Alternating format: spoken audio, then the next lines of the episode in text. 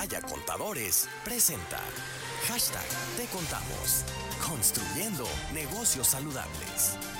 Cada martes tenemos el gustazo de recibir a la contadora pública Luz Guzmán, asesora fiscal y contadora pública en Maya Contadores. Siempre es un gustazo recibirte, Conta. Buen día y bienvenida. Hola, muy buenos días, Ángel. Igualmente un súper gusto saludarlos en esta semana próximos a celebrar ya la Navidad. Así es. Y bueno, como ustedes saben, amigos, todos los martes nuestros amigos de Maya Contadores nos ayudan a resolver de dudas de carácter fiscal, administrativo o contable y siempre, siempre, siempre con eh, muy buenos temas y resolviendo estas preguntas. Y ahí vamos, mira, te platico, dice, salió un comunicado del SAT en el que hablan de no estar interesados en las tandas, cajas de ahorro, transferencias entre familiares. ¿Cuál debería ser la señal real que tendríamos que atender los contribuyentes? Ah, ok. Bueno, esto fue porque causó algo de ruido dentro de las reformas fiscales que eh, los bancos ahora tendrán la obligación de informar mensualmente los depósitos en efectivo que rebasen de 15 mil pesos, ¿no? Entonces, por ahí empezó a hablarse mucho, a causar muchas inquietudes y realmente ahora el SAT va a revisar eso. Bueno, pues ahí lo que aclara la autoridad es que pues hay parámetros que no se va a dar a la labor de andar buscando los que se dedican a las tandas, a los que se dedican a hacer traspasos, ¿no? Sino que ellos tienen ciertos parámetros de fiscalización que sobre los cuales se van a este a basar y pues que no van a emprender a según ese comunicado, ¿eh? Claro, claro. A según este a muchos les he dicho, guárdenlo, guárdenlo como evidencia. ¿Tú me dijiste que no? ¿Tú me dijiste que no? Es correcto que no me ibas a revisar los estados de cuenta en mis bancos, los depósitos en efectivo. Entonces, eso es lo que dice ese comunicado, ¿no?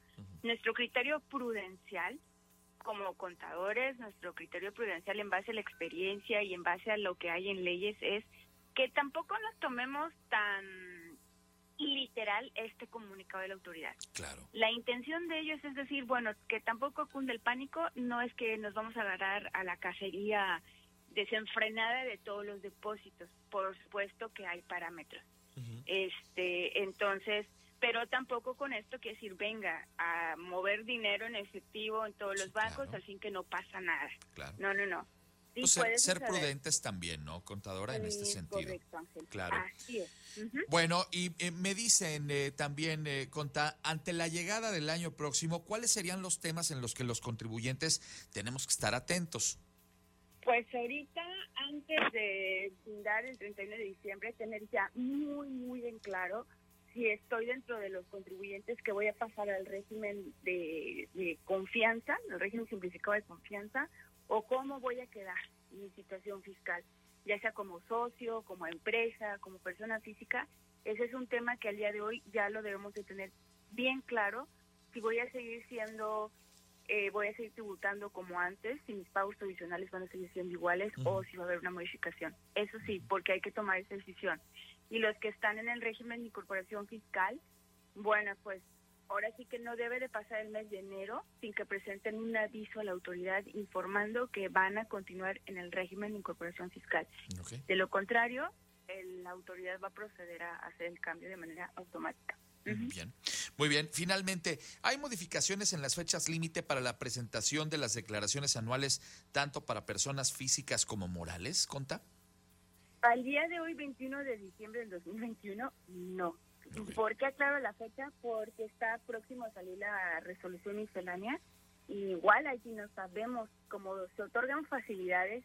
Si allí me dan una prórroga, pues la puedo tomar como facilidad. Pero al día de hoy, no, no hay cambios en las fechas los pagos tradicionales siguen siendo mensuales, los primeros 17 días de cada mes, y las anuales, pues para persona moral, los primeros tres meses del año, de enero a marzo, y la persona física en el mes de abril. Muy bien.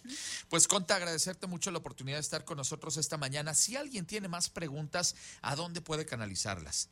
Claro, con todo gusto, en el correo información arroba mayacontadores.com y también a través de nuestras redes sociales.